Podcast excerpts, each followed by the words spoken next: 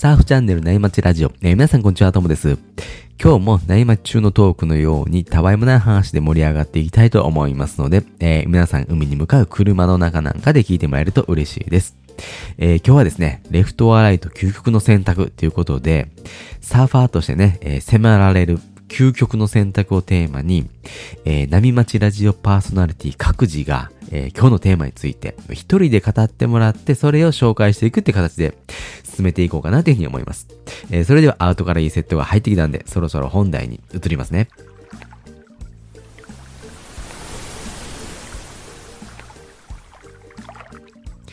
えー、今日のテーマはですね、波町ラジオレフトアライト究極の選択ということで、インスタグラムのね、波町ラジオのアカウントを使った企画なんですけども、あの、初めてね、あの、聞かれる方もいらっしゃるかもしれないんで、簡単に企画の説明をさせてもらいますね。えっ、ー、とですね、レフトアライトっていうのはですね、インスタのストーリーズっていう機能で、えー、アンケートを取るとですね、回答が左右に分かれるんで、まあ、それでレフトアライトって言うんですけど、まあ、サーファー的な、こう、目線で言うと、えー、波のレフトにテイクオフするか、ライトにテイクオフするかっていうのをね、あの、かけてるっていうことで、えー、インスタで行ったアンケートの結果をこう、トークするっていう企画なんですよね。で、あのー、今回のアンケートの質問なんですけども、えー、質問はですね、広がるフェイス、満足に横に走れるっていうね、質問なんですよね。で、レフトの選択肢が走れますよっていう選択肢。で、ライトがですね、走れないよっていう選択肢ですね。まあ、えー、リスナーさんのね、中でも、あのー、まだね、回答してないよっていう方がいらっしゃったら、ぜひね、この瞬間、えー、レフトの走れるよっていうのか、ライトの走れないよっていうのをこう考えてもらって、この後聞いてもらえると嬉しいなっていうふうに楽しめるかなと思います。えっ、ー、とですね、初回のレフトアライトではですね、見事な A フレームが決まったんですけど、えー、前回は、えー、ちょっと偏ったのかな。今回どうでしょうね。えー、ちなみにね、僕はこう、レフトに、レフトの走れるっていう方を選びました。これね、正直うまくは走れないんですけど、満足はしてるんで、まあ満足に走れるよっていう回答にのレフトにしたって感じですね。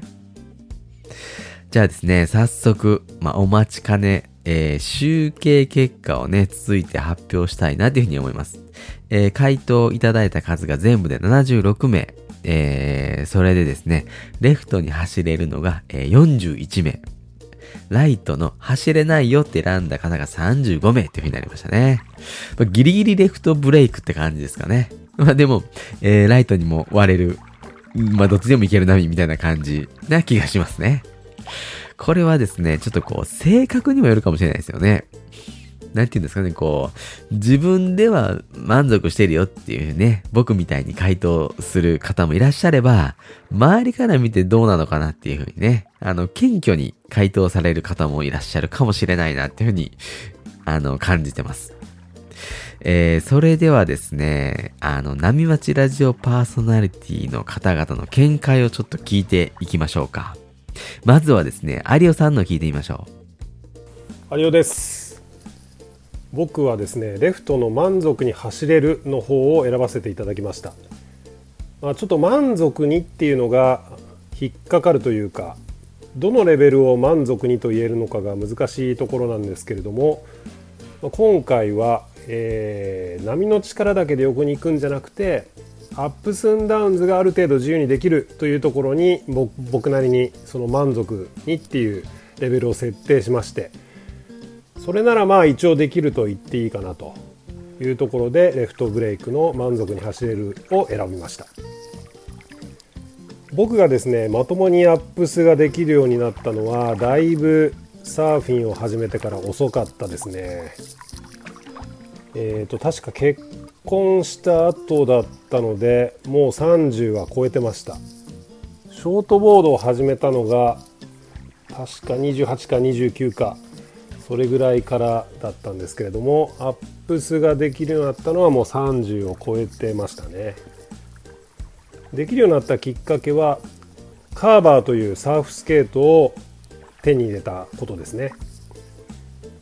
これは妻からの誕生日プレゼントだったんですけれども最初はプッシュで推進力を得ないと進めなかったのでそれはつまりまサーフィンでも波に押してもらう力のみでそれまでは横に進んでいたということだと思うんですよね。で当時、まあ、同じ会社で働いているサーファーの先輩にも、まあ、スケボー乗った時の感じで大体レベルは分かったって言われてそれはおそらくあんまり上手くないなこいつって思われたってことなんですけれどもちょっと悔しい思いもしたんですよね。それで、えーまあ、妻にもらったカーバーで一生懸命練習をしてプッシュしなくてもこう自分でスピードを出せるようになったら、まあ、自然に海でもアップスができるようになったという経緯がありますなのでやっぱりショートボーダーの陸トレにサーフスケートっていうのはめちゃくちゃ重要なんじゃないかなと思いましたこんな感じですはい、えー、有オさんありがとうございました。有オさんの横に行けるっていうレベルは高いですね。これは、まあ、加速できるかどうかちょっとね、僕は怪しいんですが、まあ、やっぱりカーバーの練習って結構ね、いいみたいですね。じゃあ続いてはヤッシーさんの行きましょうか。今回もね、ちょっと癖の強いコメントかどうか、あのー、楽しみですね。聞いてみましょうか。どうも。波町ラジオ関西支部、ヤッシーです。満足に横に滑れますか？って書いてありますが、滑れるわけがないじゃないですか。サーフィンを、うん、始めたい方で、なんか、なかなか、なんかみんな上手そうで、ちょっと挑戦するのがどっかなーって思ってる人、安心してください。だいたい、もう9割は横に走れませんから。もうみんなどんぐりの背比べで、なんか、もうガシガシ前足をこう踏んだり、踏んだりなんかしてますけど、本当は、踏まなきゃいけないのは、後ろ足です。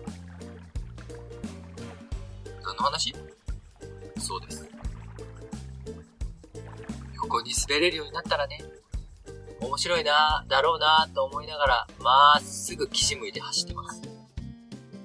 そんな僕でも、楽しめますんで、ぜひ、なんか、冬から始めると、サーフィンが上手くなると聞いて、ウェットスーツやらなんやらいっぱい買わされましたが、冬になっても人は全然減らないんで、なんだかなーっていう。何の話？はい、えー、ヤッシーさんありがとうございました。えー、最後ね、ちょっとあの、道に迷ってた感じで、何の話で終わりましたが、えー、レフトはライトの、えー、横に走れ、走れるかって話ですね。あのー、ね、あのー、冬、冬から始めたらいいよ、みたいなね、あのー、話で、話に飛んでっちゃってましたが、まあそれはね、それで僕もそう思いますね。あとね、9割は横に滑れてないっていうのはちょっとね、これはドキッとする話ですね。えー、続いてはじゃあ、月さんの聞いてみましょう。はい、えー、日本海サーファーの月です。今回は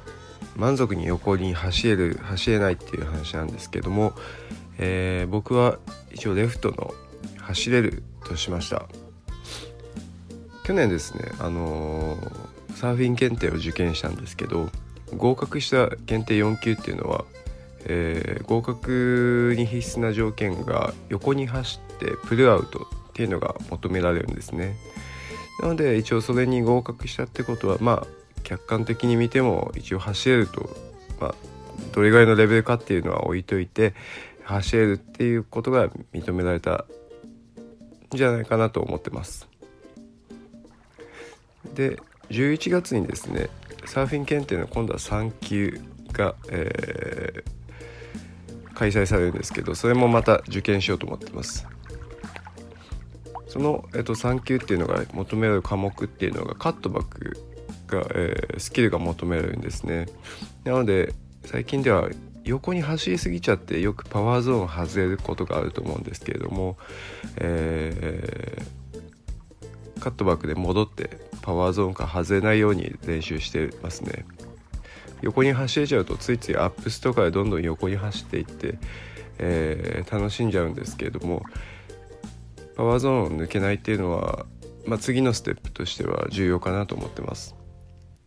あとこの3級合格にはローラーコースターっていう技も求められるので、えー、横に走るっていうよりもどっちかというとこうサーフィン縦のサーフィンボトムトゥートップでですね、えー、板を上げるとかそういったサーフィン練習してるのが最近の事情です。ということで僕は、えっと、レフトの走れるです。はい、えー、月さんありがとうございました。月さんはですね、NSA 検定で4級を合格したっていうこともあってね、客観的に、まあ、走れるっていうことで、まあ、レフトなんですけど、レフト選ばれてたんですけどね。あの、ヤッシーさんと違ってコメントがちゃんとしてましたね。じゃあ続いて、ラストは、えー、近藤さんの聞いてみましょうか。こんにちは、近藤です。えーと、僕はですね、一応レフトの走れる方にさせていただきます。えー、歴だけ長くてですね、あの、外から見たら全然走れてないと思うんですけども、えー、たまになんちゃってアップスの時の浮遊感を感じられているので、一応レフトにしました。えあとはですね、あの、サイズがでかい時の、どんどん、なんていうんですかね、こう壁が迫ってくるような緊張感と高揚感っていうのはやっぱたまらないですよね。あれはですね、やっぱり、こう横に走れるサーフィンのですね、水の上をですね、独特の感覚ですよね。うん、あの、チューブの世界になるともっとすごいんだろうなって思うんですけど、まだまだ僕は未経験ですね。いついつかですね、やっぱチューブの世界感じてみたいですよね。えっと、まだ横に走れてない人もですね、諦めずにですね、続けてみてください。あの、横に走れるようになるとですね、全く違ったスポーツというかですね、本当に今までいなかったような感覚が味わえて、本当それを味わってしまうと、やめられなくなると思います。以上です。はい、えー、近藤さんありがとうございます。サイズがでかい時のね、こうどんどん壁が迫ってくるような緊張感、高揚感っていうのはね、これたまらないのはわかりますね。ま、これをね、あのー、味わうために頑張って練習していきましょう。皆さんね、あのー、いろんな思いがあって面白いですね。今日はですね、そろそろいいお時間なんで、この辺で終わりにしようかなっていうふうに思います。あのー、こんなね、究極の、究極の選択があるよとかっていうね、方がいらっしゃったら、ぜひね、あのー、コメントとか、えー、インスタの DM、あとね、あの、Spotify で聞かれてる方は、あの、Spotify のアプリからコメントができるようになりましたので、そこから記載してもらえると、あの、嬉しいなっていうふうに思います。えー、またね、今日の企画のレフトはライトは、えー、インスタの内町ラジオアカウントのストーリーズの機能を行っを使って行うんで、えー、興味持っていただいた方は、ぜひね、あの、インスタのアカウントをフォローしてもらえると嬉しいです。で、あの、最後に案内なんですけども、あの、僕の方で、えー、こういうサーフィンの記事とかね、ラジオを、こう、サーフコンテンツとして発信する、あの、コミュニティを運営してて、で、まあ、この月に1回ね、オンライン飲み会なんかもやっててですね、この飲み会だけ参加するっていうね、方もいらっしゃるんで、全然そんな形でも大丈夫なんですけども、あの、興味持ってもらった方は URL を概要欄に貼っておきますので、ぜひチェックしてみてください。えー、それでは今日もパナイさんのキンキンを聞きながらお別れです。えー、それでは皆さんのところにいい波が来ますように、えー、失礼します。